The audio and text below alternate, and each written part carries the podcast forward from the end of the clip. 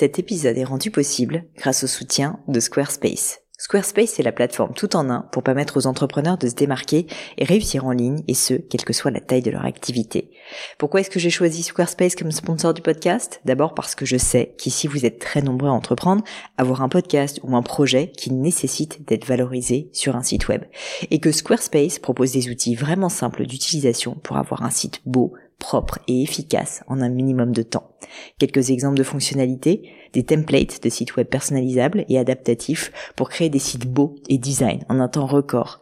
L'outil email, le nerf de la guerre pour développer votre activité et communiquer avec vos clients. Ou encore leur outil SEO intégré pour émerger sur Google sans être un produit métier. Alors si vous voulez donner à votre business toutes les chances de se développer, je ne peux que vous recommander d'aller sur le site squarespace.com. En plus, Squarespace vous offre moins 10% sur votre première commande de site web ou de domaine avec le code Pauline. N'hésitez pas et rendez-vous sur squarespace.com, code Pauline.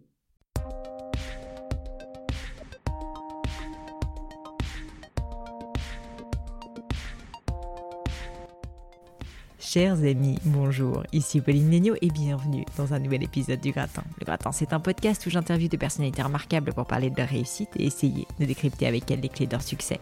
Durant environ une heure, je déconstruis avec elles leur parcours, leurs principes de vie, leurs grandes décisions, avec pour ambition d'apprendre de ces mentors virtuels pour vous aider à devenir la meilleure version de vous-même.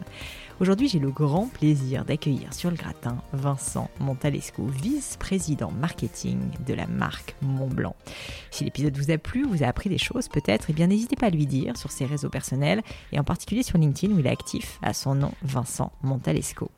Vincent, vous allez voir, est à l'image de la marque qu'il anime, élégant, posé, réfléchi. Papa de quatre enfants, très attaché à sa vie de famille, passionné par son métier, il est aussi un homme du changement. Vous l'aurez compris, Vincent, c'est une force tranquille.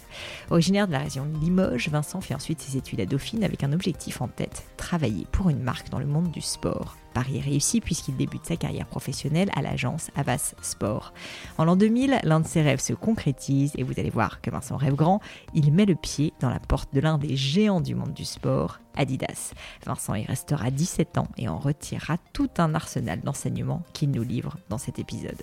En 2017, il arrive enfin chez Montblanc à son poste actuel de VP Marketing avec une mission aussi intéressante qu'ambitieuse, faire évoluer cette marque centenaire pour la faire vivre avec son temps. En parlant avec Vincent, j'ai rapidement compris que j'avais affaire à un vrai, mais un vrai de vrai passionné. Un passionné de la marque, de sa construction, de sa mission, de ce qui fait qu'une marque est unique. Un sujet que personnellement, vous le savez, j'adore aussi. Nous avons donc commencé par aborder la question du sens d'une marque, pas simplement un sens commercial, mais plutôt sa raison d'être, sa mission. En prenant l'exemple de Montblanc, Vincent m'a expliqué les étapes qu'il avait suivies pour passer d'un territoire autour de l'écriture à un univers beaucoup plus large autour d'une idée de laisser une trace. Si vous voulez un cours magistral de marketing, messieurs, dames, sachez que vous allez aujourd'hui être servi. D'abord, on a appris avec Vincent qu'il ne faut pas à tout prix vouloir réinventer la roue. Faire un travail sur la marque nécessite avant tout de l'humilité, celle de puiser dans les racines historiques de son produit. Ensuite, Vincent nous explique qu'il faut avant tout formuler une mission simple, claire, limpide, parce qu'en matière de marque, la complexité est un aveu d'échec. Enfin, il nous expliquera que porter ce renouveau en interne est extrêmement important et qu'il faut avant tout faire adhérer les équipes via un travail de pédagogie et de répétition. Au final, deux ans de travail qui se matérialisent par une nouvelle campagne publicitaire que Vincent m'avait fait découvrir juste avant qu'on enregistre l'épisode et que j'ai absolument trouvé formidable. Comme on en parle indirectement dans le podcast, eh bien, je vous la mets également en lien dans les notes de l'épisode et vous allez voir, elle est absolument extra. Je vous invite à aller la regarder. Sur la fin du podcast, on a aussi évoqué des sujets plus personnels, comme par exemple la difficulté d'allier une carrière ambitieuse avec une vie personnelle épanouie, l'importance d'un temps de silence dans une vie bien chargée, ou encore d'avoir des engagements porteurs de sens au-delà du professionnel. Une bien jolie leçon de vie. Un dernier détail avant de vous quitter, malheureusement, mon matériel a connu quelques difficultés durant l'enregistrement, rien de grave, vous allez voir, mais certains passages sont un petit peu assurés, j'en suis vraiment désolée et surtout, je trouve ça vraiment dommage vu la qualité du contenu que nous a donné Vincent. Mais je ne vous en dis pas plus et laisse place à ma conversation avec Vincent Montalesco. Bonjour Vincent et bienvenue sur le podcast. Bonjour Pauline, merci de m'accueillir. Écoute, je suis ravie de, t'avoir. D'abord parce que tu le sais, je suis une grande, grande fan de, la marque de Montblanc. Donc, euh, donc j'étais très contente de pouvoir discuter avec toi de ce grand euh, renouveau que vous êtes en train d'instaurer et euh, d'ailleurs poussé par toi. La marque est un de mes péchés mignons, je craque régulièrement et donc en plus on est ici dans l'une de vos boutiques boulevard des Capucines, c'est assez saisissant. Ce que je te propose, c'est qu'on va commencer dans le vif du sujet, sur le sujet de la marque, euh, et notamment, en fait, euh, bah, j'aimerais comprendre. Toi, donc, tu es euh, VP Marketing Monde de Montblanc aujourd'hui. Pour commencer, juste, est-ce que tu peux nous expliquer en deux mots qu'est-ce que ça signifie concrètement? Parce que je pense qu'il y a pas mal de personnes dans l'audience qui se disent, OK, d'accord, le marketing, on sait un peu approximativement ce que c'est, mais quand on est à la tête d'une marque comme Montblanc au marketing, concrètement, quel est le rôle et quelles sont les missions? Alors, la chose la principale en fait euh, sur laquelle je passe le plus de temps, c'est euh, la marque et l'emblème en fait euh, de Mont Blanc et tout ce qui peut toucher cet emblème-là. Donc, ça va de ce qu'on voit autour de nous aujourd'hui dans cette boutique, donc toute la partie visuelle qu'on peut retrouver dans chacune des boutiques, bien entendu sur toute la partie communication, sur tous les médias, sur toutes les relations publiques qu'on peut avoir, sur tous les événements qu'on peut organiser. Ouais mais euh, avoir également un impact sur le produit. Euh, pour ça, je travaille de manière très proche avec notre directeur créatif et euh, notre CEO, donc mon patron, Nicolas Baretsky, qui a un avis très précis sur les produits qu'on développe. D'accord. mais donc, on travaille de manière très proche avec les patrons de catégorie pour être sûr que, en fait, tout ce qui touche à la marque et soit consistant et cohérent par rapport au message qu'on veut faire passer. Hmm. Et donc toi, tu es chez Montblanc depuis euh, plus de deux ans maintenant. Euh, ce, que, ce que je trouvais hyper intéressant, c'est que tu viens pas du tout finalement du monde de, l'instrument d'écriture. Tu viens donc euh, bah, notamment du monde du sport. Et en fait, quand j'ai pensé à, cette interview, je me suis dit, mais en fait, ce qui est dingue avec Montblanc, c'est l'héritage. C'est bah, le cas un peu pour toutes les marques de luxe. On pense tradition, on va penser transmission, notamment avec les, voilà, une fois de plus, les instruments d'écriture. Et en même temps, une marque, je sais que c'est un objet vivant qui est censé évoluer. Et justement, ce que je trouve génial, et c'est pour ça que je voulais faire cette interview, c'est que là, vous êtes en train de faire évoluer la marque, donc d'une marque qui était très basée, si je comprends bien, sur l'écriture. Et tu m'as montré juste avant qu'on commence donc les premières vidéos de la campagne sur un nouveau territoire de marque. Je voulais que tu m'expliques en fait pourquoi est-ce que vous avez fait ce shift? Pourquoi est-ce que vous êtes en train de finalement faire euh, évoluer, tu vois, la marque dans un sens beaucoup plus euh, business, business pardon, lifestyle? Alors le premier point, c'est euh, c'est une vraie transformation par rapport à des messages qu'on veut faire passer. Euh, et cette transformation, elle est liée plus à une transformation de société euh, qu'une transformation de marque. Euh, concrètement, on vient d'un univers très orienté business, euh, très classique. Et, et, en fait, quand on voit l'évolution du business et la manière dont nous-mêmes, euh, je pense l'un comme l'autre, mais tous les gens qui sont autour de nous vivent leur, leur business au quotidien, c'est très différent. L'arrivée du smartphone a quand même révolutionné beaucoup de choses. Et donc, en fait, cette évolution de société, naturellement, nous amène à réfléchir à comment nous, on se positionne mm. en tant que marque euh, dans, cette, euh, dans cet univers qui est, qui est mouvant et qui est changeant. Donc, en fait, on n'est pas en train de révolutionner la marque, pas du tout. Euh, en fait, c'est une marque qui est née en 1906, donc c'est pas quelque chose qui est arrivé hier matin et puis qui va se disparaître demain matin. mais c'est une marque qui doit évoluer dans le temps par rapport à une évolution euh, d'un marché euh, mm, mm, sur lequel elle est et sur lequel euh, elle a envie de continuer d'être et d'être forte. Donc en fait, ça c'est le point de départ. Après, on a effectivement depuis l'origine l'écriture qui est en fait l'essence en fait même de la marque. Mais au-delà de l'écriture, euh, quand on regarde, et j'ai quand même passé beaucoup de temps dans les archives, je dois l'avouer, je continue. justement, je vais te parler après du processus, euh, comment ça s'est passé. Ça, c'est critique. Hein, je pense que c'est la clé de la clé de voûte de tout ce qu'on est en train de faire. C'est-à-dire que euh, j'ai la conviction qu'on peut pas faire une transformation sans aller profondément au cœur de des archives d'une maison comme la nôtre. effectivement, j'ai un, je viens d'une autre industrie, mais qui a aussi des archives exceptionnelles euh, et d'une autre marque. Et, et c'est pareil, les transformations ont été faites sur la base des archives. Donc en fait, en passant pas mal de temps dans cet univers-là, euh, on découvre très vite que la partie cuir, elle est déjà présente dès le début des années 20. Euh, parce que finalement, le cuir, il était aussi lié à l'écriture et à tout ce qu'il y avait autour de l'écriture. Donc on avait déjà une deuxième catégorie de produits finalement qui était déjà là très mm, vite. Mm, mm. Et je reviendrai sur cette catégorie-là, puisque finalement, c'est celle qui va être peut-être une des catégories reines euh, des prochaines années. D'accord. Et puis après, petit à petit, on regarde en fait euh, notre clientèle, euh, comment elle, elle vit euh, finalement dans l'univers de, dans son univers de business, mais dans son univers de vie. et là, on se rend compte qu'il y a d'autres accessoires finalement qui sont importants. Et donc, dans les années 90, on a, on, a décidé d'aller développer une troisième catégorie, qui est la catégorie montre, mmh. et sur laquelle on a, on a investi fortement.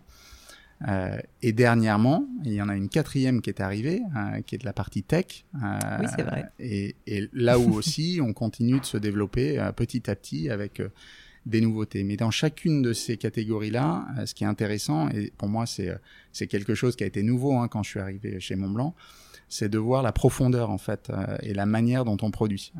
concrètement, on a nos propres manufactures et on va s'installer là où il y a un vrai savoir-faire. Donc je reprends les montres, on est installé dans les vallées des montres mmh. en Suisse, à côté des plus grandes marques de montres, voilà exactement à la Chaux-de-Fonds, à Villeray.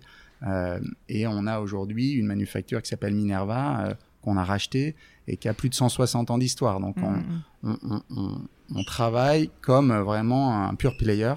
Euh, alors, je vais pas parler de l'écriture, même si je pourrais en parler pendant des heures, mais effectivement, on moi aussi, je pense qu'on va lasser des, des, gens, mais euh, moi. mais voilà, notre manufacture, elle est là depuis le départ, elle est à Hambourg, euh, et c'est le cœur en fait de l'écriture. Et puis sur le cuir, c'est la même la même manière. On va travailler là où il y a les meilleurs, et donc on travaille à Florence avec une manufacture qui nous aide à développer les meilleurs produits et les plus beaux produits. Donc si je comprends bien, en fait, ton job concrètement, quand tu te dis, ok, enfin pas seul, hein, j'imagine, mais il faut un peu repenser la marque. En tout cas, il faut la faire évoluer en fonction de l'air du temps. En fait, tu vas reprendre des invariants qui sont les invariants de la marque. Et ça, je trouve ça très intéressant parce que je pense que beaucoup de personnes qui se posent la question, qu'on soit entrepreneur ou qu'on travaille dans d'autres marques corporate, luxe ou pas d'ailleurs, en fait, il faut quand même se baser, pas tout réinventer, mais se baser sur un existant, sur des fondamentaux qui sont déjà là, un héritage donc, et ensuite le faire évoluer avec la société, avec l'air du temps et avec euh, peut-être euh, des insights aussi d'opportunités business, j'imagine, que vous avez identifié Complètement. Euh, ce qui se passe simplement, c'est que euh, on peut pas, enfin, je ne crois pas à euh, la révolution au sein d'une marque qui a plus de 100 ans. Mm. je pense que si une maison a tenu pendant toutes ces années et a continué de croître, ce qui est notre cas, c'est qu'il y a une bonne raison et que cette raison-là, on doit aller la comprendre dans les archives et dans toute cette histoire et cette historique de marque quand on est euh, patron du marketing, on peut arriver et se dire finalement, euh, je vais faire ma révolution, euh, je vais laisser ma propre empreinte, et puis dans deux ans, je m'en vais, et puis on verra bien ce qui se passera. ça n'a pas été mon parti pris, et je pense que ça n'a pas été mon brief de départ. Je pense que Nicolas, le patron de la maison, avait été très clair là-dessus, et je pense qu'on est complètement aligné. c'est de dire, voilà, la maison, c'est le premier point. Et le deuxième, c'est regardons ce qui se passe autour de nous, et je pense que Là, euh, quand on revient à nos trois fondateurs, euh, puisqu'en fait c'est une maison un peu particulière, c'est pas comme une maison euh, classique de luxe fashion, on va dire, où il y a un nom. là, c'est vraiment trois entrepreneurs qui sont amis, mais qui viennent d'univers très différents. Il y en a un plus commercial, un plus financier, un, peu plus ingénieur. Et en fait, ces trois personnes, elles se disent à un moment donné, tiens, qu'est-ce qui se passe sur le, le, marché, quelle opportunité on pourrait avoir? Et donc, il, y en a un de Berlin, il, de Dambourg et il décide de traverser l'océan et de partir voir un peu ce qui se passe aux États-Unis. Donc en fait, il y a quand même une ouverture d'esprit naturelle et qui est ancrée dans la marque euh, et je pense qu'elle est très réelle. Et pourquoi je parle de ça? Parce que en fait, quand on a fait l'exercice et quand on a commencé l'exercice avec Nicolas et avec les équipes, c'était dire ok, qu'est-ce qui se passe à l'extérieur? Comment vivent nos clients? Nos clients qui étaient euh, effectivement et qui le sont toujours hein, parfois très sédentaires, mais également des clients qui bougent en permanence. Mmh. Euh, et donc, en fait, euh, vraiment d'avoir une vraie analyse de société et euh, d'évolution de notre clientèle. Et, et c'est là où on est parti sur euh, ce positionnement de luxury business lifestyle et qui est en fait une combinaison. là, je vais parler pour moi je peux en parler assez naturellement. C'est-à-dire que je, je, dois visiter deux pays par semaine. Je suis tout le temps en voyage. Et, et ça m'empêche pas d'avoir aussi une vie personnelle assez forte et j'essaie de combiner les deux, alors parfois euh, maladroitement, mais, euh, mais j'essaye quand même. euh, toujours est-il que c'est ce que je suis. Euh, et je pense que euh, voilà, je, je, je, je, suis un client Mont Blanc. Donc, mm. donc de fait, il faut que je regarde effectivement comment moi je vis, mieux le comprendre et, et donc de l'adapter par rapport à ce que nous on fait en tant que marque. Écoute, je trouve que c'est hyper intéressant parce que là, si je retiens deux insights, même, même pour ma propre marque, c'est un, en fait, être le client de son propre produit, c'est fondamental pour comprendre son client. Et puis deux, euh, cette, euh, cette euh, presque notion psychologique de, du marketing qui est qu'il faut comprendre en gros les processus de pensée, de décision des personnes qui vont être tes potentiels clients pour pouvoir les adresser au mieux. Concrètement, justement, vous au niveau du processus, donc j'ai vu la campagne, honnêtement, elle est magnifique.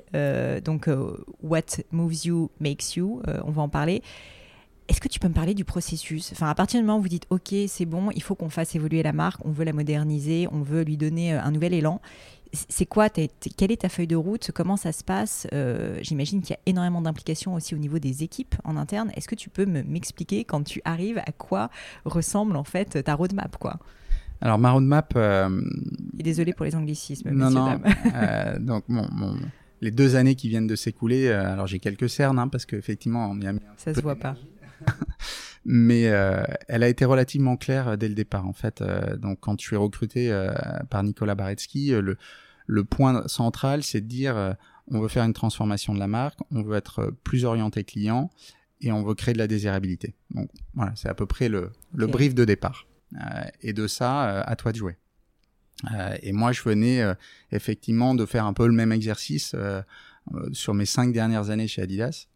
donc j'avais à peu près une petite idée de comment le construire. Après, j'avais aucune idée de l'industrie. Euh, donc c'était quand même, euh, quand même un sacré challenge, quoi. Donc ma première étape, c'était déjà de comprendre là où je mettais les pieds. Euh, et effectivement, le choix que j'ai fait, c'est euh, de parler beaucoup euh, et surtout d'écouter beaucoup, pardon, les gens qui étaient là depuis longtemps, les gens qui sont dans les marchés. Donc j'ai passé mes premiers six mois à visiter les marchés, écouter les marchés, écouter les clients. Quand tu dis marché, c'est dans tous les pays, tous les ça, pays, vous êtes présent. Voilà, dans tous les pays où on est présent et on est présent partout. Donc ouais. effectivement, euh, c'était euh, c'était un, un, bon tu parcours. vas physiquement en boutique dans les sièges euh, des différents je pays. Je vais physiquement en boutique, je vais physiquement dans les sièges et je vais physiquement dans les euh, événements clients pour écouter mmh. les clients. Donc en fait, j'ai dîné euh, à maintes reprises avec des clients en leur demandant, bah voilà, expliquez-moi euh, votre perception de Mont Blanc. Donc tout à l'heure, tu étais fan. Ouais. J'aurais pu faire exactement la même chose avec toi, c'est-à-dire de comprendre bah, pourquoi tu es fan ouais. et explique-moi. Donc ça, ça a été une première étape. La deuxième étape, qui était complètement parallèle à celle-ci, c'était ce que je disais tout à l'heure, rentrer dans les archives. Euh, J'ai une conviction très très forte qui est pas que la mienne, c'est de dire encore une fois, une maison qui a plus de 100 ans, c'est pas un hasard. Mm. Euh, et une maison qui continue de croître après 100 ans, c'est pas un hasard. Donc il faut comprendre d'où ça vient. Et donc d'aller vraiment à l'essence même. Et encore une fois, je pense qu'on peut apprendre tous les jours de ça, euh, et c'est assez extraordinaire. Donc ça, c'était euh, voilà les deux éléments parallèles. Euh, le, le, troisième step, euh, c'était de m'entourer. donc, a été aussi un élément important de dire est-ce que j'ai les personnes qui sont les bonnes personnes pour faire une transformation autour de moi, euh, ce qui n'enlève en rien la crédibilité des personnes qui étaient autour de moi à ce moment, au point de départ. Mais une transformation, c'est pas simple. Euh, il faut des profils particuliers. Donc euh, j'ai eu cette troisième étape qui était de dire voilà, je vais m'entourer peut-être de gens avec des profils différents. Et ça a été le cas très vite. Euh, donc dans les 12 premiers mois, j'avais changé pas mal de gens dans ma première ligne en faisant venir, pour être très précis, hein, une personne de Chine, euh, parce que la Chine est un marché clé pour nous Bien et sûr. que pour comprendre la Chine, ben, il faut écouter les Chinois, Mm. euh, et que c'est difficile pour nous, euh, Européens, de bien comprendre euh, les spécificités d'un marché comme celui-ci. J'ai fait venir un Américain parce que les États-Unis sont un marché clé pour nous Mm. et qu'il me fallait quelqu'un qui comprenne aussi les États-Unis. J'ai été récemment à New York rencontrer le patron de Nespresso qui, a, qui, a, qui est français et qui a réussi à vraiment percer le, le, le marché là-bas. Mais euh, il y a très très peu de gens qui viennent d'Europe et qui réussissent aux États-Unis. Et, et, dans le luxe en particulier, en réalité, c'est pas si évident. Enfin, euh, quand même, absolument c est, c est, pas. Bah, on voit, moi, je connais mieux le secteur de la joaillerie, mais Tiffany's, par exemple, est tellement implanté par rapport aux autres maisons, c'est pas évident, ouais. Mais c'est vrai dans le luxe comme c'est vrai dans toutes les industries. Mmh. Euh, je prends celle que je connais peut-être encore mieux, qui est l'industrie du sport. Euh, Nike a peut-être 80% de part de Ouais. marché sur le marché américain et c'est son seul élément de différence avec Adidas parce que sur tous les autres marchés où ils sont en tête à tête où Adidas est devant. Euh, le seul point de différence c'est les États-Unis et c'est compliqué. Donc voilà, pour, pour comprendre ces marchés-là, qui sont nos marchés clés, la meilleure façon de le faire, c'est de faire venir des gens qui sont de ces marchés-là et qui Mhm. comprennent la culture locale. Donc ça, ça a été ma troisième étape. Ouais. Ma quatrième étape, ça a été euh, de trouver le bon partenaire extérieur. Et là, on a passé pas mal de temps. Euh, on a fait un pitch d'agence. On, avait une agence avec laquelle, je pense, on était bien. Euh, mais euh, encore une fois, une transformation, c'est différent. Et donc, on est passé euh, à travers un long processus, euh, voilà, qui a duré euh, presque six mois, avec euh, en pitchant des agences euh, euh, d'univers très différents. Et on a fait un choix euh, un peu audacieux. euh, mais aussi, l'audace, je pense que ça fait partie euh, des valeurs de la, de la maison et, et, et des trois fondateurs. Hein, c'est pas moi qui l'ai inventé. euh, ils étaient très audacieux pour le coup. Euh, et donc, on est parti sur une agence euh, qui moi me rend très heureux, qui m'a rendu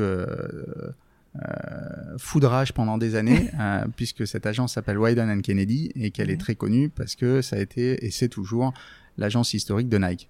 Mmh. Euh, donc euh, voilà, ça n'a pas été une agence pour moi qui était euh, que j'aimais beaucoup, mais aujourd'hui je l'adore. et, et c'est vrai que de travailler avec eux, alors on a on a choisi le bureau d'Amsterdam parce que il y a, il doit y avoir une cinquantaine de nationalités différentes, avec des parcours très différents, mais avec des gens qui ont une, une, une expérience de la transformation, du marketing, de la communication qui est assez extraordinaire, avec beaucoup d'ouverture. Ils sont indépendants. Euh, et donc pour nous, c'était important euh, de trouver un partenaire, voilà, qui allait nous amener vers quoi on a envie de tendre, en sachant que le challenge, c'est qu'ils n'ont pas travaillé beaucoup dans le luxe euh, jusqu'à maintenant. Écoute, hyper intéressant parce que ça, ça a pris quoi? Ça a pris quasiment deux ans en réalité, tout ce processus. Il faut quand même se réaliser que c'est un processus qui est extrêmement long ça a pris, voilà, ça a pris, euh, on va dire, pour arriver jusqu'au bout du pitch, on était déjà presque un an et demi. C'est incroyable. Euh, et, euh, et, un an et demi, c'est très court. Euh, oui, c'est à la fois long et court. C'est très long, mais c'est très court. Mm. Parce que dans ce temps-là, on a aussi construit ou reconstruit la plateforme de marque pour finalement définir le brief précis de là où on, on avait envie d'aller. Donc là aussi, il a fallu aller très vite euh, pour construire cette plateforme de marque parce que finalement, c'est entre guillemets la Bible de tout ce qu'on est en train de faire. C'est un sujet que j'ai déjà évoqué plein de fois dans le podcast, donc je pense que maintenant les auditeurs savent ce que c'est qu'une plateforme de marque. Mais, mais justement, en fait, quand tu te dis qu'il faut reprendre la plateforme de marque d'une marque comme Montblanc, qui, comme tu disais, est née en 1906, ça te fait quand même une petite pression sur les épaules. Euh, et, vous avez, euh, là, bah, en fait, finalement, l'aboutissement, si je comprends bien, de la plateforme de marque via les campagnes. Et en gros, ce qui est assez fou, c'est que donc, bah, je te remercie de me l'avoir montré en plus euh, un peu en avant-première, mais vous avez choisi des ambassadeurs. Choisir des ambassadeurs quand on doit incarner sa marque, incarner une plateforme de marque qui, est là un changement donc vers, vers bah, le fait de, enfin tu vas peut-être me l'expliquer, mais le fait d'être de, dans l'action, le fait de faire les choses ça doit être extrêmement euh, bah, stressant, j'imagine, parce que tu te dis, euh, ok, euh, certes, j'ai des contraintes marketing, je dois m'adresser à telle et telle personne parce que ça correspond à mes personas, à mon marché, mais en même temps, en même temps, tu polarises quand même à l'attention sur un style, sur une personne, sur une personnalité. Est-ce que tu peux m'expliquer, parce que j'ai jamais finalement posé cette question, comment vous avez choisi ces personnalités et, quelles sont-elles aussi, déjà, pour les personnes qui n'auraient pas vu la campagne Voilà, comment est-ce que vous avez fait ce processus de décision? Alors là aussi, c'est euh, un exercice euh, qui demande du temps. Euh, malheureusement, on n'avait pas beaucoup de temps pour faire tout ça. je dirais malheureusement ou heureusement, je sais pas. En fait, j'ai un défaut, c'est que j'aime bien le stress et que j'aime bien le stress positif, c'est-à-dire qu'il y a quand même beaucoup d'exaltation derrière tout ce processus. Enfin, moi, je suis passionné par la transformation, donc c'est un exercice qui me plaît. mais c'est vrai que, on va dire dans un un monde un peu normal, on prendra un peu plus de temps que ce qu'on a mm. fait euh, pour aller chercher nos ambassadeurs. Donc chez Montblanc, on avait un ambassadeur depuis euh, quasiment cinq ans, euh, qui est Hugh Jackman, qui est une personnalité assez extraordinaire. moi, je dois avouer que j'ai été assez sidéré.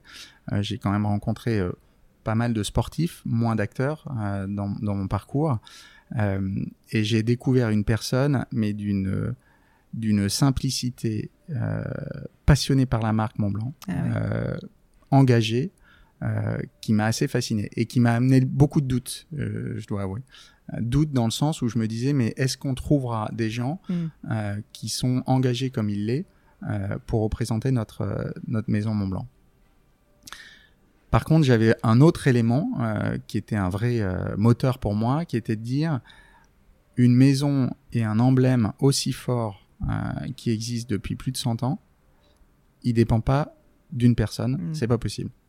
Donc, euh, c'est le moment de changer. Et ça n'a rien à voir avec euh, Hugh Jackman, mais c'était le moment de changer pour nous. Mm. Donc ça, ça a été un premier élément, un premier critère de changement. Le deuxième, c'est de dire, euh, je ne crois pas encore une fois qu'une maison puisse être représentée par un seul visage. Parce que finalement, un, ça ne reflète pas la maison.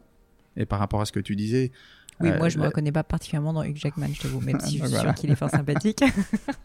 Effectivement, je peux comprendre ça. Euh, donc, une image d'une personne ne peut pas représenter une maison, je ne le crois pas, à moins que ce soit une maison de luxe et qu'il y ait effectivement un fondateur qui soit extraordinaire, et donc euh, là c'est différent. Mais c'est pas notre cas. Mm. Et puis un troisième critère qui est de dire, et c'est ce que je disais tout à l'heure sur euh, le fait qu'il euh, y a eu beaucoup de voyages derrière tout ça, c'est de dire qu'on a des marchés euh, importants, mais on a des marchés très différents, avec des cultures très différentes. Alors on a une marque, et ça j'insiste beaucoup là-dessus, on n'a pas 18 marques, c'est-à-dire qu'on ne tord pas la marque parce que on est en Chine ou parce que mm. on est aux États-Unis ou parce qu'on est en France. Euh, mais par contre, euh, on peut s'adapter à une culture plus locale et à une manière de communiquer à travers effectivement peut-être des égéries, des ambassadeurs, euh, qui peuvent nous aider à, traduire cette culture et à se rapprocher finalement de notre clientèle plus locale. Donc en fait, ce que tu es en train de dire au niveau peut-être des conseils qu'on pourrait donner à des auditeurs, c'est si jamais tu as une marque, hein, tu as la chance d'avoir une marque internationale ou que tu essayes de faire en sorte que ta marque soit un peu plus internationale, il faut que les valeurs soient communes, si je comprends bien. Mais par contre, effectivement, on peut se permettre quand même de de rendre culturellement en fait des, des, des petits, euh, des petites modifications pour s'adapter quand même euh, plus fortement euh, à tel ou tel marché. Quoi. C'est ce que je crois et je pense qu'on peut le faire, encore une fois, sans tordre la marque, mais simplement en amenant des ambassadeurs ou des influenceurs mmh. qui peuvent effectivement donner une aspérité plus locale et, et, on reste quand même sur la même plateforme de marque qui ne change pas d'un pouce. C'est-à-dire que on a passé du temps là-dessus. Euh, moi, je demande à chaque personne de l'imprimer de la mettre sur sa table de nuit ah et de la lire tous les matins et tous les soirs avant de se coucher. Donc euh, voilà, et c'est quelques mots. Et en fait, cette plateforme de marque, pour moi, qui est la base, euh, quand on l'a finalisée, ma manière de, de la finaliser, c'était de la montrer à mes enfants et de leur demander, et leur demander est-ce que vous la comprenez? Parce que si vous la comprenez, ils l'ont comprise. Mais si vous la comprenez pas, et ça peut paraître peut-être caricatural, j'aurais aucune chance de convaincre euh, plus de 2 ou 3 000 personnes euh, au sein de l'organisation et de leur dire voilà, c'est ça la base et c'est avec ça qu'on va avancer. Ce Donc, conseil euh, est génial. Donc voilà, j'utilise beaucoup mes enfants, c'est pas bien, je sais, mais, mais, je le fais. Et, et, du coup, voilà, on en est arrivé à choisir euh, des ambassadeurs différents. Euh, donc on a choisi effectivement euh, un ambassadeur qui vient des États-Unis, qui s'appelle Spike Lee, mm. qui, si tout va bien, j'espère, on, on, pourra le voir à, Cannes au mois de mai.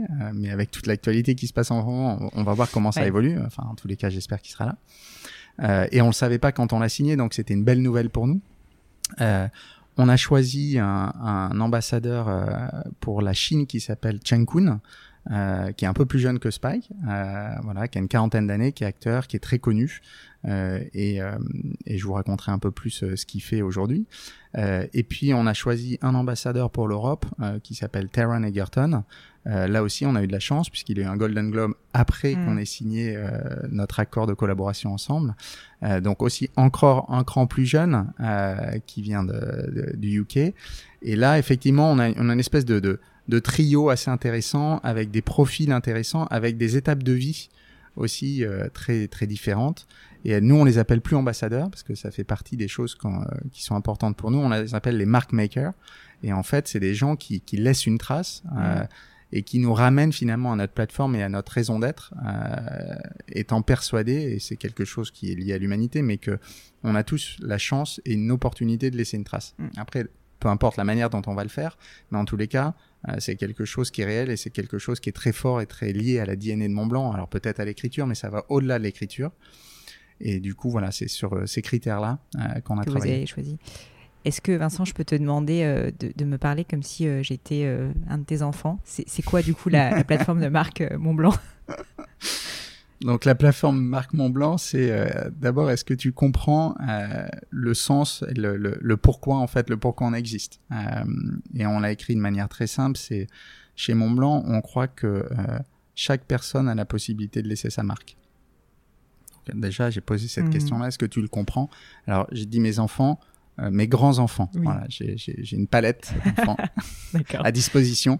Euh, j'ai pas utilisé la, la petite dernière, euh, mais j'ai utilisé plutôt les, les grands ados ou jeunes adultes euh, et, et, qui sont effectivement dans cette étape de vie et qui se disent, qui se posent déjà ces questions-là. Donc ça leur a parlé de manière hmm. très simple. La deuxième chose qui est, que je leur ai évoqué, c'est voilà, ça c'est notre mission en tant que marque, en tant que maison c'est d'inspirer nos consommateurs, nos clients, nos futurs clients, euh, et les inspirer sur leur potentiel euh, et, et, et, tout ce qu'il y a autour de leur potentiel mm. pour justement essayer de laisser cette marque, de cette trace, pardon. Euh, et donc je leur ai dit, est-ce que ça vous parle en fait? Euh, Donc j'ai eu la chance qu'ils me répondent oui. Après ils m'ont dit, C'est papa, c'est une, c'est ambitieux. C'est ambitieux. Donc il va falloir quand même que tu fasses deux trois choses pour nous inspirer. Quoi. Mm. Donc voilà, ça c'est mes points de départ. Je leur ai parlé des valeurs, euh, des valeurs de, de, de notre maison. Euh, et encore une fois, ce sont des valeurs qui sont très proches de nos fondateurs. Hein. C'est pas des valeurs où on s'est dit mais tiens on va s'inventer des belles valeurs euh, c'est chouette voilà pas du tout oui tu es obligé quand même d'avoir une sacrée honnêteté intellectuelle pour faire ce genre de travail parce que juste essayer de pomper des, des valeurs à gauche à droite qui euh, sont à la mode c'est pas non plus ça qui fonctionne quoi c'est ce que tu es en train de dire ça marche pas et mm. ça marche d'autant moins qu'on est encore une fois dans une maison où il y a tout cet artisanat d'excellence. Donc finalement il y a des gens qui sont là depuis très longtemps qui sont complètement passionnés. Si euh, demain matin on va leur raconter l'histoire de, euh, de valeurs euh, qui sortent de nulle part ou d'autres maisons certainement inspirantes mais qui n'ont finalement rien à voir avec notre savoir-faire, euh, ça va être compliqué.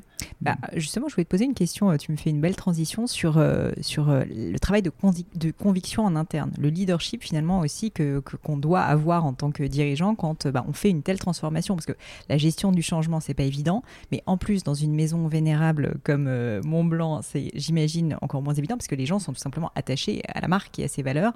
Et donc, est-ce que tu pourrais m'expliquer si ça a été effectivement un challenge de, bah, de, de, de montrer en fait qu'il fallait faire évoluer la marque? Et puis comment est-ce que tu t'y es pris, comment vous vous y êtes pris, justement pour bah, faire en sorte que euh, tous les collaborateurs s'identifient, parce qu'on sait bien qu'à l'inverse, si jamais euh, tu as un super projet, euh, que tu crois à, ton, voilà, à ton évolution, mais que personne ne te suit, bah, malheureusement, en fait, c'est en général assez catastrophique.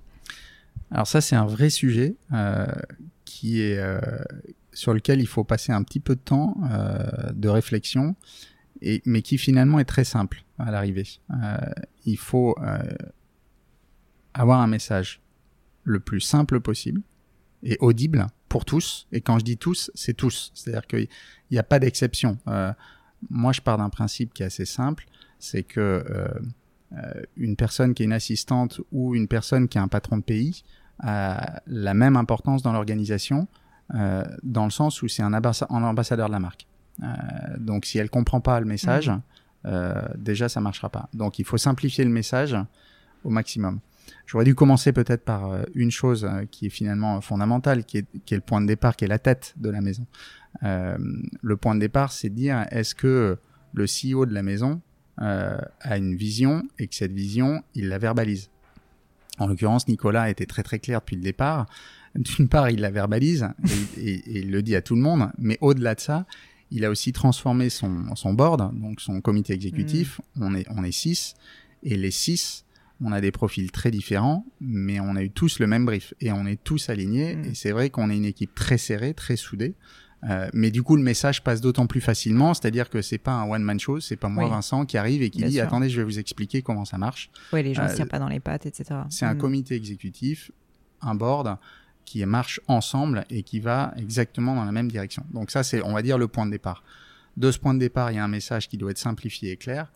Et puis après, il y a un troisième élément et qu'il faut, c'est celui sur lequel il faut passer le plus de temps, il faut répéter. Il faut répéter et il faut répéter encore. Mais comment tu répètes? Qu'est-ce que tu fais? Tu fais, tu t'envoies des, des, mails, des communiqués à toute la boîte? Enfin, comment ça se passe concrètement? Parce que c'est quand même une grosse organisation. C'est pas comme une boîte de 15 personnes, quoi. Alors, d'abord, c'est répéter tous les jours. Euh, c'est, euh, il n'y a pas euh, une réunion où je commence pas en, en disant est-ce qu'on est bien d'accord? Vous vous rappelez la plateforme de marque? Est-ce que ça touche bien? Donc il y a tous les meetings qu'on peut avoir, euh, les têtes à tête, etc. Il y a toutes les tous les visites de marché. Euh, donc à chaque fois qu'on vient dans un marché, on répète. Euh, il y a effectivement euh, tous les outils de communication, euh, l'intranet, euh, les mails, etc. Mais cet élément de répétition parfois est perturbant parce que on se dit mais je comprends pas là. Mon message, il est relativement simple. Euh, finalement, tout le monde devrait euh, l'absorber, euh, mais je vais le répéter un million de fois. Et ben même ce million de fois, il n'est pas suffisant. Et il faut toujours se le rappeler. C'est-à-dire que si on est convaincu de l'objectif, si on est convaincu du message, ça ne suffit pas. Il faut toujours le répéter parce que finalement, encore une fois, le changement, c'est pas quelque chose de simple et c'est pas naturel dans, mmh. dans ce que l'on est. Euh, L'homme n'a pas envie de changer, il a plutôt pas beaucoup. Euh, le français en particulier, euh, mais mais pas beaucoup. C'est pas naturel. Et du coup, il faut l'accompagner de, de, de la manière la plus douce possible et pas violente, parce qu'encore une fois, je je le répète, mais je crois pas que je crois pas dans dans, dans une révolution, euh, surtout sur une maison qui est là depuis très longtemps. Encore une fois, avec des gens qui ont un savoir-faire et une expérience euh, très profonde. Donc euh, c'est plutôt une transformation et cette transformation elle s'accompagne. Hyper clair. Si ça te va, euh, au-delà de Mont Blanc, j'aimerais parler quand même de tes autres expériences. Et alors, notamment, on en a parlé avant de commencer, de ton enfance, cette fameuse enfance dans le Limousin. Est-ce que, Vincent, tu peux me dire, je saute complètement du coq à l'âne, mais d'où tu viens? D'où vient, euh, d'où vient euh, cette appétence peut-être pour les marques? Enfin, Qu'est-ce que tu rêvais de faire quand tu étais petit et, qu'est-ce, que, qu'est-ce que tu faisais au Limousin? Alors, euh, effectivement, Limousin, c'est un peu plus que mon enfance parce que c'est, c'est, c'est, c'est, ma vie. Aujourd'hui, j'y retourne très régulièrement. C'est là où je me ressource. Euh, voilà, c'est une région que j'aime énormément. Euh, donc, de, de, quelle euh, ville Je suis un peu plus du sud, alors mais plus du sud par adoption, parce que mon épouse vient de Saint-Thierry-la-Perche, donc c'est vraiment, on est à la limite de la Dordogne. je vois la, enfin, voilà, la limite de la Dordogne et de la Corrèze. Il y a des très belles vaches, c'est les plus belles du monde. Il y a des paysages sublimes. Il y a des paysages sublimes, voilà, c'est merveilleux. donc c'est ça va au-delà de mon enfance. Hein, je pense que ça fait partie de ce que je suis et de, ce, de cette importance aussi euh, de se ressourcer, de prendre de la distance euh, par rapport à, à, des rythmes un peu effrénés. Mm. Euh, donc ça, c'est important. Après, euh, comment je me suis construit J'ai eu une chance, je pense, extraordinaire d'avoir des parents très aimants et passionnés de sport.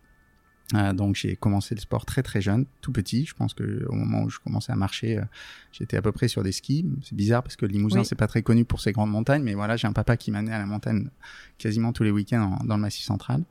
Euh, mais j'ai fait énormément de sport et j'ai eu un premier rêve, c'est de devenir joueur de tennis professionnel.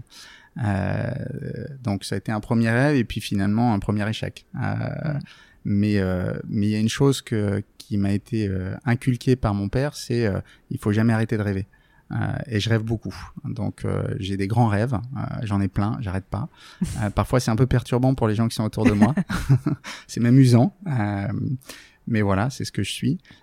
donc je suis j'ai quitté le Limousin une première fois quand j'avais 12 ans parce que la Fédération française de tennis avait décrété que j'avais peut-être un peu de potentiel. Donc je suis rentré dans un une organisation euh, voilà dédiée au sport et dédiée au tennis. Euh, donc où j'ai passé trois ans trois ans de ma vie à Bordeaux. Oui, quand même. Euh, et là aussi, je pense que ça fait partie euh, des choses qui m'ont formaté sur voilà le travail, euh, l'implication, euh, la difficulté, euh, parfois les pleurs, les, beaucoup d'échecs. On dit justement très souvent, je suis désolée, je t'ai interrompu, que, que, le sport c'est quand même une école de la vie assez incroyable quand on est enfant, parce qu'en fait, ben, on vit naturellement des échecs, donc on apprend ben, globalement qu'il faut s'en remettre, qu'il faut se remettre en selle, qu'il faut réavancer à nouveau. Est-ce que toi, justement, tu, tu pourrais peut-être élaborer un petit peu sur qu'est-ce que le sport finalement? Je, je sens que c'est quelque chose de très important dans ta vie, mais qu'est-ce que ça t'a appris vraiment comme valeur Qu'est-ce que ça t'a euh, construit, tu vois, comme, euh, comme valeur? Alors, je pense que euh, effectivement, ça fait partie de ce que je suis, ça c'est sûr. Et, et même si j'en fais beaucoup moins aujourd'hui, parce que j'ai pas beaucoup de temps, en tous les cas, ça m'a construit. Les valeurs, pour moi, fondatrices, c'est d'abord, il y a de se donner, de se donner mais à fond. Il y a un élément de passion, hein, parce que je pense qu'on peut pas se donner pleinement si on n'est pas passionné. Euh, d'apprendre à, à, le mot est peut-être un peu fort, hein, mais je vais quand même le dire, d'apprendre à souffrir, euh, parce que je pense qu'on peut pas réussir, euh, quel que soit le domaine, sans qu'il y ait des moments euh, qui soient difficiles. Mm. Euh, voilà. Et quand on est un peu ambitieux, peu importe l'ambition et la définition de l'ambition qui est derrière, il faut savoir se faire un peu mal, voir savoir se faire mal. De sa zone de confort, quoi. Donc je pense que c'est un deuxième élément. Le troisième, c'est d'apprendre à perdre. Euh, et je pense que là aussi c'est important et pas avoir peur de ça. Euh, ça fait mal, mais mais c'est bon. C'est-à-dire que ça permet de rebondir. Alors euh, moi encore une fois j'ai eu la chance d'avoir des coachs incroyables et d'avoir un, père incroyable par rapport à ça. Euh, C'est-à-dire que il est je, une phrase qui me disait toujours après une défaite, il me disait tu sais la terre va pas s'arrêter de tourner. Et j'ai jamais vu la terre s'arrêter de tourner, donc euh, c'était une bonne nouvelle. mais du coup ça me donnait envie d'y retourner. Et puis euh, la, la quatrième chose, je pense que c'est le respect de l'autre. Euh, on apprend sur un terrain, euh, quel qu'il soit, à respecter. Alors ça peut être son adversaire, de, ça peut être son partenaire, parfois son coach sur lequel on a envie de taper, ou voilà, dans, dans le monde de l'entreprise, ça arrive aussi. Mm. Euh, mais je pense que voilà, c'est des valeurs qui ont été fondatrices pour moi et, et qui sont importantes dans mon quotidien. Est-ce que tu, tu fais faire du sport à tes enfants du coup?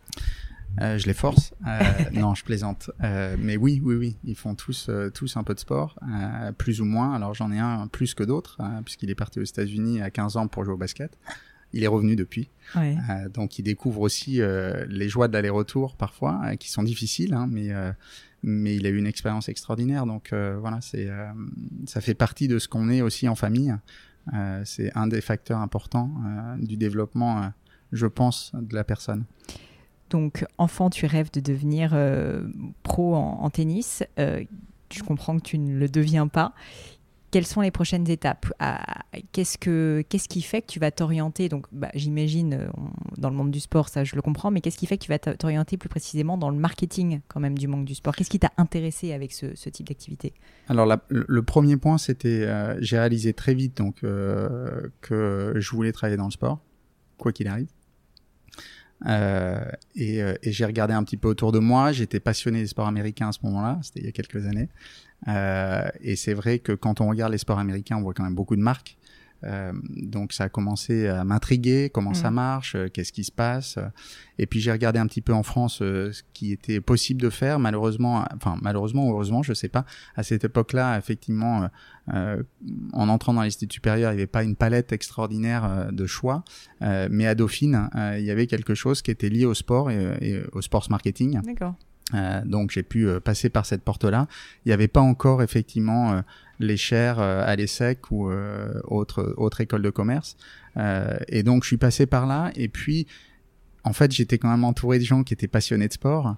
Et, et je me suis rendu compte très vite que c'était un tout petit univers avec des gens qui adoraient le sport, qui adoraient les marques. Et j'ai très vite rencontré alors une personne qui s'appelle Lucien Boyer, qui a créé Avasport et Entertainment, euh, mais avant ça, qui avait une autre agence euh, qui était chez Saatchi Saatchi.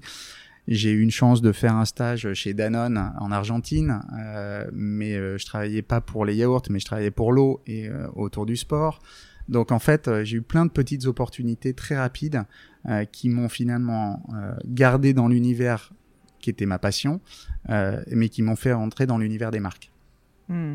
Et je me suis dit, euh, voilà, ça c'est pour moi et, euh, et je, je vais y passer ma vie. Et donc, tu finis par arriver chez Adidas. Il faut quand même qu'on en parle parce que, en plus, euh, c'est quand même la marque européenne euh, du sport. Enfin, je veux dire, s'il y en a une citée, je pense que c'est celle-ci. Première question, avant que tu me parles de, de la différence entre le marketing dans une marque de luxe et une marque comme Adidas, qu'est-ce si tu avais, avec un infini recul, j'imagine que c'est pas évident, mais toutes ces années chez Adidas, quels sont les grands enseignements que tu as appris Tant au niveau marketing que humain, que euh, peut-être au niveau justement de la, de la puissance de la marque?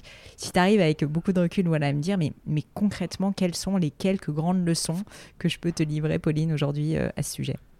Alors, c'est plus des leçons personnelles, hein, encore Bien une sûr. fois, euh, et, et peut-être moins techniques. Euh, la plus grande, enfin la plus grande des leçons, elle se résume en trois quatre points et, euh, et, et je peux la mettre en miroir de ce que je vis chez Montblanc. Euh, la première chose, c'est euh, de travailler dans un univers qui, qui, qui nous passionne. Et moi, enfin, c'est très clair. Enfin, quand je suis entré dans cet univers-là, alors j'avais l'impression d'être né dedans, mais euh, mais c'était juste extraordinaire. Mm. Euh, Tu disais Adidas, c'est la marque européenne du sport. C'est là où une des deux marques mondiales du sport. Mm. Quand euh, quelqu'un est venu me voir et m'a dit euh, voilà, il y a une position ouverte, euh, est-ce que ça t'intéresse? J'avais énormément de mal de quitter l'agence pour laquelle je travaillais parce que j'aimais énormément les personnes et j'aimais mon travail. Mais je me suis dit, c'est dingue quoi. Ouais. Donc la première premier élément, c'est la passion qu'il y a de ce qu'on a à l'intérieur, mais aussi de ce qu'on ressent quand on est dans, dans, dans l'entreprise. Et c'est une passion pour la marque ou c'est un- une passion plus pour l'univers Pour Pour l'univers. pour l'univers. Donc ça, c'est mon premier point. Mm. Le deuxième point, c'est la passion pour la marque. Merci. Euh, parce que ça, c'est ce qui me touche le plus. Mais voilà, en tous les cas, pour moi, c'était important. Euh, et je vais pas citer les marques pour lesquelles j'aimerais pas travailler, mais il y en a plein. Hmm. Euh, je pense qu'elles sont liées à deux, deux facteurs, l'univers et le produit, et tout ce qu'il y a autour de la marque et tout ce qu'elle transpire. Pour moi, c'était important, c'est-à-dire qu'encore une fois, je vais reparler de mes enfants, mais j'ai besoin, euh, quand je les regarde, parce que effectivement, je leur parle aussi de ce que je fais, ils le voient, euh, qu'ils puissent se dire, euh, Papa, il est dans un univers qu'on comprend, euh, qui est sain et, voire qui est cool, peut-être pas d'ailleurs parfois, euh, mais en tous les cas, euh, qui donne un, message fort et un message positif pour ce qui ce qu'ils sont. Mm. Donc, pour moi, c'est clair, la marque, elle est importante et j'ai besoin de l'aimer. Donc, tout à l'heure, je parlais de moi sur en tant que client Mont Blanc ou de toi, Pauline, en tant que cliente Mont Blanc. j'ai besoin de me dire moi, je peux acheter cette marque-là parce que j'en ai envie. Si finalement elle me procure rien, mmh. euh, ça va pas être facile en fait, et ça va pas être facile pour nourrir ma passion. Euh, donc finalement, les deux premiers sont quand même très très liés. Le troisième facteur, euh, et celui-là, ben, je pense qu'on peut le choisir. Euh, pas toujours en début de carrière, mais en tous les cas, on peut le choisir. C'est les personnes avec qui on travaille. Euh, je suis moi très attaché et très sensible euh, aux gens qui m'entourent, euh, que ce soit au-dessus de moi, à côté de moi et en dessous de moi. Et c'est vrai que autant chez Adidas que chez Montblanc, j'ai une chance extraordinaire, c'est que j'ai des bonnes personnes autour de moi, des, vraies bonnes personnes. et ça, c'est une chance, mais c'est une chance qu'il faut aller chercher justement comment tu la cherches? Parce que je trouve que c'est pas évident. Alors évidemment quand on passe des entretiens, bon, on rencontre un peu les personnes, mais est-ce que toi c'est et je pense que c'est un bon conseil pour les personnes justement qui, changent de job. Il y en a beaucoup qui sont pas entrepreneurs qui écoutent le podcast qui changent de job. Est-ce que dès le moment où tu commences à passer des entretiens, à t'intéresser à une marque, tu commences vraiment à, te positionner, euh, et à pas te positionner, c'est pas le bon mot, mais à, réfléchir justement aux interactions que tu vas avoir avec ces personnes-là? Est-ce que ces personnes peuvent devenir potentiellement des amis? Enfin, quel est ton processus de pensée euh, à ce niveau? Très clairement, c'est un élément, euh, c'est pour moi un élément de décision. Euh, après, c'est vrai quand on, commence une carrière tout jeune, euh, c'est difficilement un élément de décision parce que, la réalité est différente, quoi. Donc, mais je pense que c'est même vrai aussi pour un entrepreneur, c'est-à-dire que l'entrepreneur, à moins qu'il soit seul, très vite, il va devoir s'entourer de quelques personnes et ces quelques personnes, elles seront clés pour son succès et, ce qu'il va être et ce qu'il va développer. Donc moi, je regarde ça avec beaucoup d'attention et, et, je laisse mes émotions, j'écoute mes émotions la première rencontre que j'ai eue avec Nicolas Baretsky a fait quasiment 90% euh, du chemin. Euh, alors il, faut que tu aies un coup de cœur pour, euh, pour la personne. C'est très clair. Hmm. C'est très clair. Et si c'est pas le cas, finalement, ça va très vite aussi. mais je pense qu'il faut pas perdre de temps pour le coup. Après, ce qui est difficile, c'est que parfois on se trompe. C'est-à-dire que souvent on dit attention, le premier sentiment, la première image qu'on donne, mais c'est vrai, mais, euh, mais on a aussi le droit de se tromper, donc il faut pas non plus être complètement fermé, mm. mais c'est quand même un, critère pour moi qui est, qui est fondamental, parce que euh, finalement, euh, je passe plus de temps avec les gens dans mon, dans mon organisation que avec ma femme et mes enfants, donc dans la vraie vie, si je fais pas attention à ça, bah, je vais pas être très heureux. C'est clair. Justement, donc Adidas, tu es très heureux pour le coup, et tu es aussi à un moment donné donc vraiment au marketing chez Adidas j'étais intéressée parce que je me dis, donc là maintenant, tu es chez Montblanc qui est une marque de luxe, tu vas me dire, Adidas c'est aussi d'une certaine manière un peu une marque de luxe, et puis c'est aussi une marque qui est ancienne. Mais quelles sont pour toi les grandes différences entre le marketing d'une marque comme Montblanc de luxe et une marque plus grand euh, consumer good, tu vois, grand public quand même qu'Adidas? Il y a une chose qui est radicalement différente, et après j'aurais envie de dire que le reste est très proche. Ce qui est radicalement différent sont les volumes. Hmm. Et donc la manière de produire et donc la manière de développer. Euh, je pense que chez Adidas, euh, on passe beaucoup de temps à réfléchir sur une innovation produit, euh, mais après le système de production, il est extérieur et le, système, le process de production est très différent. Chez Montblanc, on va passer du temps à regarder tous les détails, les micro-détails d'un produit, du début à la fin du process. À la fois son premier jour de création, la manière dont euh, le directeur créatif va le dessiner, etc. Mais jusqu'au dernier détail euh, de la sortie euh, de la manufacture. Et je prends un exemple parce qu'on a devant nous deux stylos. je ne sais pas quel est le tien, je l'ai pas ouvert. Alors je vais le faire. Hein. Je, me, je permets juste de l'ouvrir. Voilà, donc c'est un rollerball. Alors moi, je n'écris qu'avec une plume. Donc je vais prendre le mien parce que c'est des formations professionnelles. Peut-être, ou en tous les cas un vrai plaisir surtout, je pense. Euh, la plume, elle a plus de 17 étapes en fait dans la manufacture, et la dernière, et c'est quelque chose qu'il faut voir, faut venir à Hambourg pour voir ça parce que c'est quand même assez extraordinaire. Moi, quand je l'ai vu la première fois, je me suis dit, ils sont fous. Euh, il y a ce que j'appelle un petit aquarium, euh, donc où il y a un silence parfait, et il y a des personnes qui ont des feuilles blanches et qui écrivent. Qui testent, quoi. Et qui écoutent et qui sentent ce qui se passe avec la plume. Et s'il y a le moindre crack, la moindre chose qui ne marche pas, la plume repart dans son système euh, de production. Et du coup, effectivement, c'est un élément de différence qui est fondamental. Et au début, j'ai du mal à le comprendre parce que je me suis dit, tiens, c'est marrant, c'est bon, quoi. La plume, elle est belle, elle est propre, elle marche, tout va bien. Non, non, non.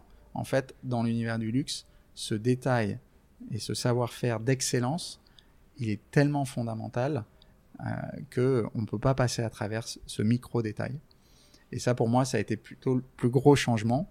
Euh, même si chez Adidas, quand on revient sur la partie plus sports marketing et le détail de la performance avec un athlète, on va retrouver finalement des choses très similaires euh, de ce que je peux voir dans les manufactures chez Montblanc.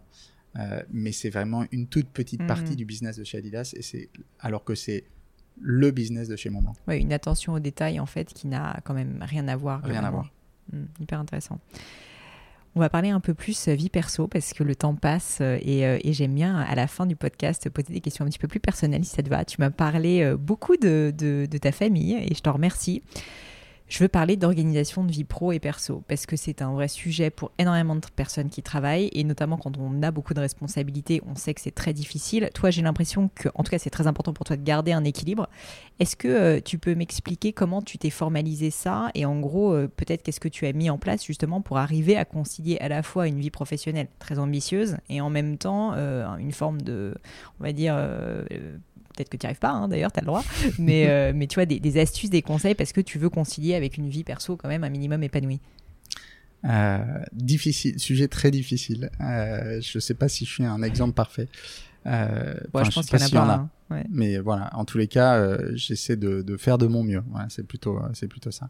Le, la manière d'avancer a été relativement simple pour nous, c'est-à-dire que on prend beaucoup de temps, euh, mon épouse et moi, pour parler. De choses qui sont importantes, quelles sont nos priorités, de, de, de prendre le temps aussi euh, euh, de se remercier et de se pardonner euh, quand il le faut. Euh, donc finalement de s'ajuster. Et ça, c'est un temps qui est critique pour nous et on le fait de manière très très régulière, qui donne finalement le tempo de comment je peux avancer à la fois professionnellement et de manière personnelle, parce que très concrètement, elle est chef d'entreprise. L'entreprise, c'est notre petite entreprise Mm. et elle sait euh, mettre des warnings quand il faut le faire. Et ça, c'est une qualité qui lui est propre, mais qui est assez extraordinaire. Donc pour, pour me rappeler aussi euh, que parfois euh, je dérape et que je vais un petit peu loin. Ça, tu lui demandes de, te rappeler de. Ah très clairement. hein. Mais maintenant, je pense que j'ai plus besoin de lui demander, elle le fait naturellement. Elle est assez cash, d'accord. Mais c'est fondamental parce que quand je dis qu'elle est chef d'entreprise, c'est- c'est une réalité. Mm. Elle, a, une- elle a une start-up euh, qui a maintenant une, une grosse vingtaine d'années euh, et euh, sa start-up c'est nous quoi. Donc Ouais, ouais, euh, Elle gère la famille, quoi. et c'est vraiment c'est un job quoi. Ouais. Euh, donc voilà, donc on est on est euh, on est on n'est pas aligné une fois tous les deux ans. On, on essaie on essaie euh, de prendre le temps de se s'aligner, de se réaligner en permanence. Euh, donc donc ça c'est un premier point. Avec les enfants, j'essaie de leur donner du temps de qualité. Hum, Malheureusement, je leur donne pas beaucoup de quantité, euh, mais en tous les cas de la qualité. Par exemple, ce soir, euh, donc je suis à Paris et je vais dîner avec un de mes fils en tête à tête. Euh, donc ça c'est plutôt une bonne chose. Euh, J'aimerais faire plus, euh, mais voilà, maintenant ils ont commencé à voyager. Donc l'année dernière, j'en avais une qui vit au Mexique, un aux États-Unis, un, aux États Ouais. un en Angleterre. Donc ça facilitait pas toujours le temps de qualité, mais bon, on trouve des moyens maintenant euh, pour. euh, et puis comme je voyage, ça me permet d'aller Mhm, voir euh, mhm. quand ils quand ils bougent. Donc voilà, d'essayer de, de compenser la qualité par rapport à la quantité que je peux pas leur donner. Euh, après, j'avoue que c'est frustrant. Euh, J'ai des moments où euh, je trouve que c'est un vrai déséquilibre et, euh, et c'est pesant. Euh, donc voilà, c'est c'est euh, pas facile. Je pense c'est facile pour personne. voilà, quand on avance dans des jobs comme ça. Mais euh, le seul conseil que je donne, c'est d'être vigilant et surtout euh, de communiquer euh, avec euh, avec notre partenaire le plus possible et le plus régulièrement possible. C'est finalement pour moi la seule chose qui est importante. Typiquement, elle, euh, elle a, euh, j'imagine, un rôle à jouer aussi quand tu changes de job ou quand tu. Enfin, je peux imaginer que tu en parles en fait. tu es un peu obligé de dire Ok, euh, là maintenant, euh, je vais prendre un nouveau poste, je vais avoir beaucoup de travelling, euh, je vais me déplacer énormément. euh, c'est ce genre de discussion que tu es obligé d'avoir. Ah bah, très clairement, je pense que si euh, j'ai quelques, on va dire, mentors, euh, mais si euh, je devais parler euh, de mon vrai, pas mentor, mais coach, c'est ma femme. et surtout sur tous les domaines. Euh, à la fois sur des choix même au quotidien de comment je peux communiquer sur telle ou telle chose Mm. de manière professionnelle, même si elle est pas du tout, elle vient pas du tout de cet univers-là, mais alors vraiment rien à voir. Euh, elle, elle vient d'un d'un univers qui est beaucoup plus littéraire et euh, qui a strictement rien à voir, et qui doit pas être très loin de l'univers dans lequel tu as été au départ, je passe, je crois, euh, dans tes études. Mais, mais, mais en tous les cas, elle a toujours le bon conseil parce que finalement, elle a la distance que j'ai pas. Ouais. Donc, donc je lui partage, parfois je la saoule, mais, euh, mais voilà, elle, elle a un rôle de coaching qui est fondamental. Mais c'est vrai que savoir s'entourer de personnes qui ont de la distance par rapport à sa propre vie, mais c'est tellement, euh, tellement crucial, quoi. Euh, Vincent, dans, dans le crible du gratin, les questions que je pose à la fin, je pose toujours une question sur un moment difficile, un moment de doute. Tu as un parcours qui est quand même assez extraordinaire et, euh, et j'aime bien quand même un peu titiller mes invités en leur demandant s'il y a un moment quand même d'échec, un moment difficile juste pour que bah, on comprenne un peu mieux qui tu es et puis surtout que tu m'expliques qu'est-ce que tu en as retiré comme enseignement. Alors, des moments difficiles, j'en ai eu plein, hein, mais voilà, je vais ressortir un. Euh, je vais pas cacher mon ambition, euh, et c'est pas, j'ai pas l'ambition d'être roi du monde. euh, Enfin, ça m'intéresse pas en l'occurrence, mais en tous les cas, euh, c'est une ambition qui est liée à la performance. Euh, et, euh, et effectivement, j'ai beaucoup de rêves, euh, voilà, et je pense que c'est lié à ce que j'ai fait dans le passé quand je jouais en- enfant, euh, quand j'étais sportif. J'ai eu à un moment donné chez Adidas des velléités pour devenir patron de pays. Et en fait, euh, j'ai eu un parcours où j'ai passé euh, 10 ans à Amsterdam, mais qui était lié au siège, et puis euh, en Allemagne. Euh, et en fait, je me disais, mais finalement, je performe dans, dans, dans l'univers dans lequel je suis. Il n'y a pas de raison pour que je devienne pas patron de pays. Mm. Et puis, je l'ai exprimé. Et puis, au bout de six mois, ça venait pas. Et puis, au bout d'un an, ça venait pas. Et puis, au bout d'un an et demi, ça venait toujours pas. Et puis, au bout de deux ans, ça venait toujours pas. Et là, je comprenais pas, en fait. Donc, euh, énorme frustration. mais pourquoi Un peu borné. euh, voilà. Et, euh, et donc, là, euh, j'ai pris du temps. j'ai même demandé de retourner à l'école pour comprendre. Donc, j'ai passé un peu de temps à l'INSEAD. Et et j'ai réalisé finalement que parfois, on s'imagine une, une position dans l'organisation de manière très claire et de manière très bornée. Et en fait, euh, c'est un partage, c'est c'est du win-win entre une organisation et, et soi-même. Et qu'il faut faire preuve d'un peu de flexibilité euh, et de se dire que quand on lâche un peu prise et qu'on se concentre sur le moment, donc la performance du moment, euh, il se passera quelque chose de bon à un moment donné, c'est sûr. Mais que c'est pas obligatoirement quelque chose qu'on maîtrise. Mm. Alors, pour moi, c'était difficile. Voilà, pour moi, c'était difficile. Et, euh, et finalement, à la fin de ça, euh, je me suis rendu compte que j'étais proche aussi du, du board de chez Adidas en, en fin, de, fin de parcours euh, chez eux. Et j'ai été gâté, en fait. J'ai eu des, des positions derrière qui m'ont proposé extraordinaires. Euh, quand je me suis retrouvé patron de la stratégie, j'étais patron du sponsoring. Et, et c'était euh, vraiment des positions fantastiques. C'était peut-être pas celles que j'avais imaginées. Euh, mais voilà, j'y ai pris énormément de plaisir. Et, et donc à la fin de l'histoire, de pas toujours être borné sur euh, voilà, c'est la direction dans laquelle j'ai envie d'aller. Et finalement, euh, de se concentrer sur le moment présent et de se dire que peut-être qu'il y a des choses qui vont se passer. Alors peut-être qu'on peut appeler ça la providence. Moi, c'est comme ça que je l'appelle. Mais qu'elle prend soin de nous et que si on est performant dans l'instant, il y a des choses bonnes qui arriveront. Ouais, donc rester focalisé sur, euh, sur ce que tu es en train de faire et avoir de l'ambition, mais pas forcément de manière aussi précise que, que, ce qu'on nous apprend à l'école. quoi. Oui, exactement. Ouais. Euh, donc le sport est une part importante de ta vie. Euh, Est-ce qu'aujourd'hui tu pratiques encore du sport? Est-ce que tu as le temps? En fait, euh, ma question, c'est toujours dans cet état d'esprit de se dire comment est-ce que tu arrives à faire la part des choses entre vie professionnelle et vie privée? Bah, Être en bonne forme, c'est important aussi pour performer, être émotionnellement bien, tu vois, dans, son travail. Est-ce que, est que tu continues à pratiquer? Et quelles sont aussi là tes, peut-être, on va dire, tes, voilà, tes réflexions sur le sujet de cet équilibre entre vie perso et vie pro? Alors, je suis un très très mauvais garçon. Euh, je pratique très peu, très peu. Euh, je fais des, tout, j'ai des, des, des tout petits exercices que je fais tous les matins quand je me lève, ça c'est sûr, et je garde ça. C'est le minimum, mais c'est vrai c'est que super déjà. Ça veut dire que tous les matins, tu fais un petit peu de un petit peu d'exercice. ouais. Après, ce qui est vrai, c'est que les deux dernières années, et cette transformation qu'on est en train de faire chez Montblanc a demandé une énergie juste complètement incroyable. Ce qui est pas une bonne excuse parce que finalement, je pense que euh, je parle pas du sport, mais en tous les cas de se sentir bien euh, dans son corps, c'est fondamental pour réussir à, à, performer dans le quotidien. Donc c'est pas une excuse. Je pense pas encore une fois être le, le, bon exemple, mais en tous les cas, je fais attention à ça. Je fais très attention à la manière dont je mange. Enfin voilà, il y a des choses sur lesquelles je suis très vigilant. J'ai des principes qui sont euh, vraiment importants. Le seul conseil que je donne, c'est si vous faites du sport, surtout, vous arrêtez pas. c'est dur de s'y remettre. C'est dur de s'y remettre. Donc ça, c'est terrible. Euh, et puis voilà, après, euh, moi, il y a des choses que je fais. Je fais euh, voilà, un peu de, un peu de yoga.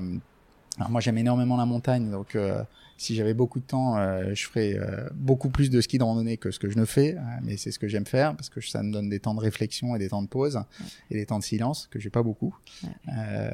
voilà, donc après si, je pouvais, je m'offrirais du temps pour aller jouer au tennis, mais euh, mon corps me, le veut pas trop, ça, par contre. Mais ceci dit, euh, quand même, pour te mettre un peu de baume au cœur, je trouve ça assez rafraîchissant euh, de voir que, en fait, bah, tu n'es pas un surhomme et que tu arrives, en fait, à très bien travailler, mais qu'en fait, juste, bah, il y a un moment donné, il faut faire des choix. Et il y a une période de ta vie, peut-être, là, qui est très focus sur le travail, et c'est comme ça. Et en fait, il faut l'accepter, l'assumer, pas aller over the top, mais quand même, au moins, au moins l'accepter il y a des petites choses sur lesquelles il faut pas avoir de compromis. Hmm. Et, euh, et j'ai fait un voyage il y a quelques années en Chine avec euh, le CMO de chez Adidas et, j'avais des problèmes de dos et, il m'a donné une leçon de vie. Et effectivement, les tout petits exercices, c'est le minimum et ça, je peux pas avoir de compromis avec ça. C'est quoi les autres choses sur lesquelles tu peux pas faire de compromis? Euh, alors moi, je peux difficilement faire des compromis sur le sommeil. Euh, il y, a, y a des, des, leaders qui sont incroyables et qui dorment très peu. Moi, j'ai besoin de sommeil. Je peux pas faire de compromis par rapport à ça. Euh, donc, ça demande aussi quelques ajustements mm. dans un agenda. Mais voilà, c'est ce que je suis. Ça marche. Pour terminer, Vincent, une question que je pose toujours, c'est mon ancien passé littéraire, j'imagine, qui ressort, mais le livre ou les livres qui t'ont le plus marqué, que tu recommandes le plus autour de toi, que tu as tout simplement envie de partager? Je vais en citer deux. Euh, moi, je suis pas un littéraire, mais euh, je le disais tout à l'heure, mon épouse est plus littéraire que je le suis, donc euh, je vois beaucoup de livres passer. Je choisis pas les siens, donc j'ai pris deux des miens. Il y en a un qui m'a marqué particulièrement il y a quelques années, et j'ai eu la chance de rencontrer la personne qui, qui l'a écrit. En tous les cas, c'est sa vie, c'est sa biographie. C'est un livre qui s'appelle Open, et c'est la biographie d'André Agassi, donc avec qui j'ai passé du temps à Las Vegas, donc chez lui, pour comprendre ce qu'il était et ce qu'il faisait. Euh, et pourquoi je le choisis C'est parce que euh, c'est un livre très simple, mais euh, qui permet de mettre en valeur une chose relativement facile à comprendre. C'est il faut d'abord s'accepter tel qu'on est pour pouvoir mieux aimer les autres. donc voilà. Il faut d'abord s'accepter tel, qu'on est, pour, mieux, aimer, les autres. et je pense que lui, il a un parcours où il a eu des difficultés à s'accepter, mais quand on voit ce qu'il est aujourd'hui en tant que personne, c'est vraiment extraordinaire. Donc ça, c'est peut-être le premier livre, facile à lire. Hein. Un deuxième qui est aussi facile à lire et beaucoup plus récent, et c'est aussi une personne euh, que j'ai eu la chance de rencontrer, c'est le général de Villiers, et c'est Qu'est-ce qu'un chef? Euh, alors là, là-dessus, euh, moi j'ai mis du stabilo partout, donc c'était passionnant pour moi. c'est une leçon de leadership? Voilà, c'est sur le leadership. Et, et, si je devais citer trois petites choses, ou quatre, enfin, un, élément fort qu'on reprend tout de suite dans le livre, mais qui est pas lié au général de Villiers et ce qu'il est, mais en tous les cas, c'est des grands principes qu'on peut retrouver. Euh, c'est euh, les quatre piliers d'un bon leader et, qui reviennent un peu à la conversation qu'on vient d'avoir sur euh, être bien dans son corps, donc y faire attention, mm. avoir un cœur qui soit bien ouvert, donc faire attention à l'autre. je pense que ça aussi, c'est quelque chose de, de, fondamental. Dans son intelligence, plutôt laisser passer le bon sens que la complexité, donc mm. surtout le bon sens et puis travailler l'âme, euh, le sens, euh, pourquoi, euh, de le simplifier aussi. Mais voilà, quatre piliers relativement simples sur lesquels je pense qu'il faut prendre le temps de réfléchir, de se poser. Et, et du coup, ça m'amène finalement sur une chose qui, pour moi, est importante, c'est et qui est mon credo, hein, qui est quelque chose que sur lequel je travaille tous les jours et je dois m'améliorer, c'est la création de valeur. c'est de dire, se poser tous les jours la question de est-ce que je crée de la valeur? Et créer, créer de la valeur, c'est pas obligatoirement lié au business. Hein. Bien sûr. Euh, est-ce que je crée de la valeur sur la manière dont je vais aborder ce sujet-là, euh, partager, ou euh, sur l'action que j'ai envie de mettre en place? Et finalement, il faut faire attention à ça parce qu'il y a pas mal de destruction de valeur et on ne doit pas tout faire. Voilà. Donc, je pense que ça, c'est quand même quelque chose de fondamental et qui me, qui me pousse tous les jours. Juste, je suis obligée de rebondir sur cette dernière phrase euh, et sur ce, dernier constat. Est-ce que tu aurais un exemple, euh, justement, peut-être de destruction de valeur, de choses que bah, du coup tu as dû arrêter de faire ou que tu as eu envie d'arrêter de faire, et à l'inverse de création de valeur, euh, ça peut être professionnel, mais ça peut être aussi personnel Des exemples, c'est une bonne question, mais des exemples, j'en ai pas mal. Alors, sur la création de valeur, là, c'est très personnel et c'est pas du tout lié à ma vie professionnelle, mais je me suis posé la question de savoir euh, comment je pouvais aussi partager mon énergie en dehors de ma vie professionnelle et aussi de ma vie familiale. Euh, et j'ai eu une chance hein, surprenante, c'est qu'on m'a proposé de, de, prendre une responsabilité dans une association euh, qui est liée au sport et à l'éducation. Euh, voilà, et qui est un patronage. Donc, euh, je ne sais pas si les gens savent ce que c'est qu'un patronage, mais qui n'hésitent pas à regarder ce que c'est. Euh, voilà, c'est un patronage qui a 125 ans, qui est à Paris, hein, qui s'appelle le Bon Conseil, et dans laquelle il y a différentes activités, dont une activité sportive où il y a 1400 enfants, ah et où je, je, suis en charge de cette partie-là, et où je pense que c'est de la vraie création de valeur de l'éducation par le sport et par des valeurs qui sont des valeurs chrétiennes, mais des valeurs aussi de, de, bon sens. Mhm. Euh, et donc voilà, je pense que ça c'est vraiment euh, une belle chose hein, et sur laquelle je voilà je passe du temps aussi, euh, mais qui, qui, est assez extraordinaire. Et sur la destruction de valeurs, c'est plus dans le quotidien professionnel d'être vigilant sur les mots qu'on utilise quand on parle à nos collaborateurs. Euh, finalement quand on est dans le stress, euh, en ce moment on est dans une période un peu de crise, donc euh, on voit bien comment le monde évolue, euh, d'être vigilant sur les mots qu'on utilise et aussi sur les actions qu'on veut mettre en place. tout n'est pas bon à mettre en place. Donc on a ces discussions avec Nicolas, avec le board tous les jours sur dire voilà, est-ce que là on n'est pas en train finalement de détruire de la valeur en rajoutant encore une, couche supplémentaire à des choses qu'on fait bien mm. et savoir dire non. Donc euh, ça, c'est un exercice quotidien euh, qui est difficile. Hein. humainement, on n'aime pas dire non. Donc, euh, il faut se forcer un peu. il faut se forcer. Il faut vraiment se forcer. Et, et, dire non et aussi savoir se taire. Merci pour tous ces conseils. Vincent, merci pour ton temps. dernière question, si on veut te retrouver, donc évidemment déjà on va voir la campagne que je mettrai bien sûr sur, sur le, le, blog du gratin et puis dans les notes de l'épisode on peut retrouver le site de Mont Blanc. Et puis au-delà de ça, pour te retrouver personnellement, des réseaux sociaux en particulier sur lesquels tu es actif ou pas du tout LinkedIn. je suis pas trop actif. C'est pas facile de Tu n'as pas de compte Instagram sur lequel. Si, mais il est très discret, donc on va pas me trouver. très bien, bah, je mettrai juste, euh, je mettrai juste ton, ton lien LinkedIn. Alors, merci beaucoup pour ton temps. Merci Pauline. À bientôt. À bientôt. Et voilà, fini pour aujourd'hui. J'espère que l'épisode vous a plu. Merci d'avoir passé tout ce temps avec moi. Et quelques petites choses avant de vous quitter. D'abord, si vous cherchez les notes de l'épisode avec toutes les références, bah, c'est simple, allez directement sur le blog du podcast. Donc c'est www.le-du6gratin.fr. Vous trouverez normalement toutes les infos dessus. Aussi, si vous souhaitez me contacter pour me poser d'autres questions, que je mettrai d'ailleurs peut-être un jour sur le podcast, ou me proposer de nouveaux invités, ou juste me faire un feedback, me proposer un livre, peu importe à la rigueur, et bien surtout, n'hésitez pas à le faire. J'aime bien répondre j'essaye d'être assez active sur les réseaux sociaux et en particulier sur LinkedIn et sur Instagram qui sont mes deux réseaux sociaux de prédilection.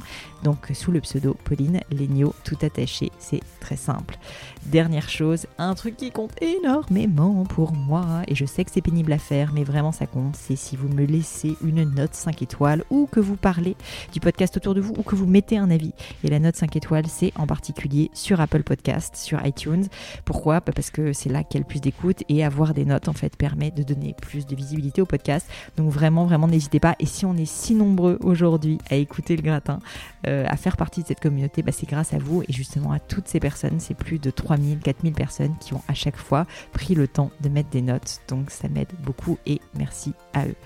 Comme à chaque fois, vraiment un grand, grand merci de m'avoir écouté jusqu'ici. J'espère que l'épisode vous a plu et je vous dis à très bientôt.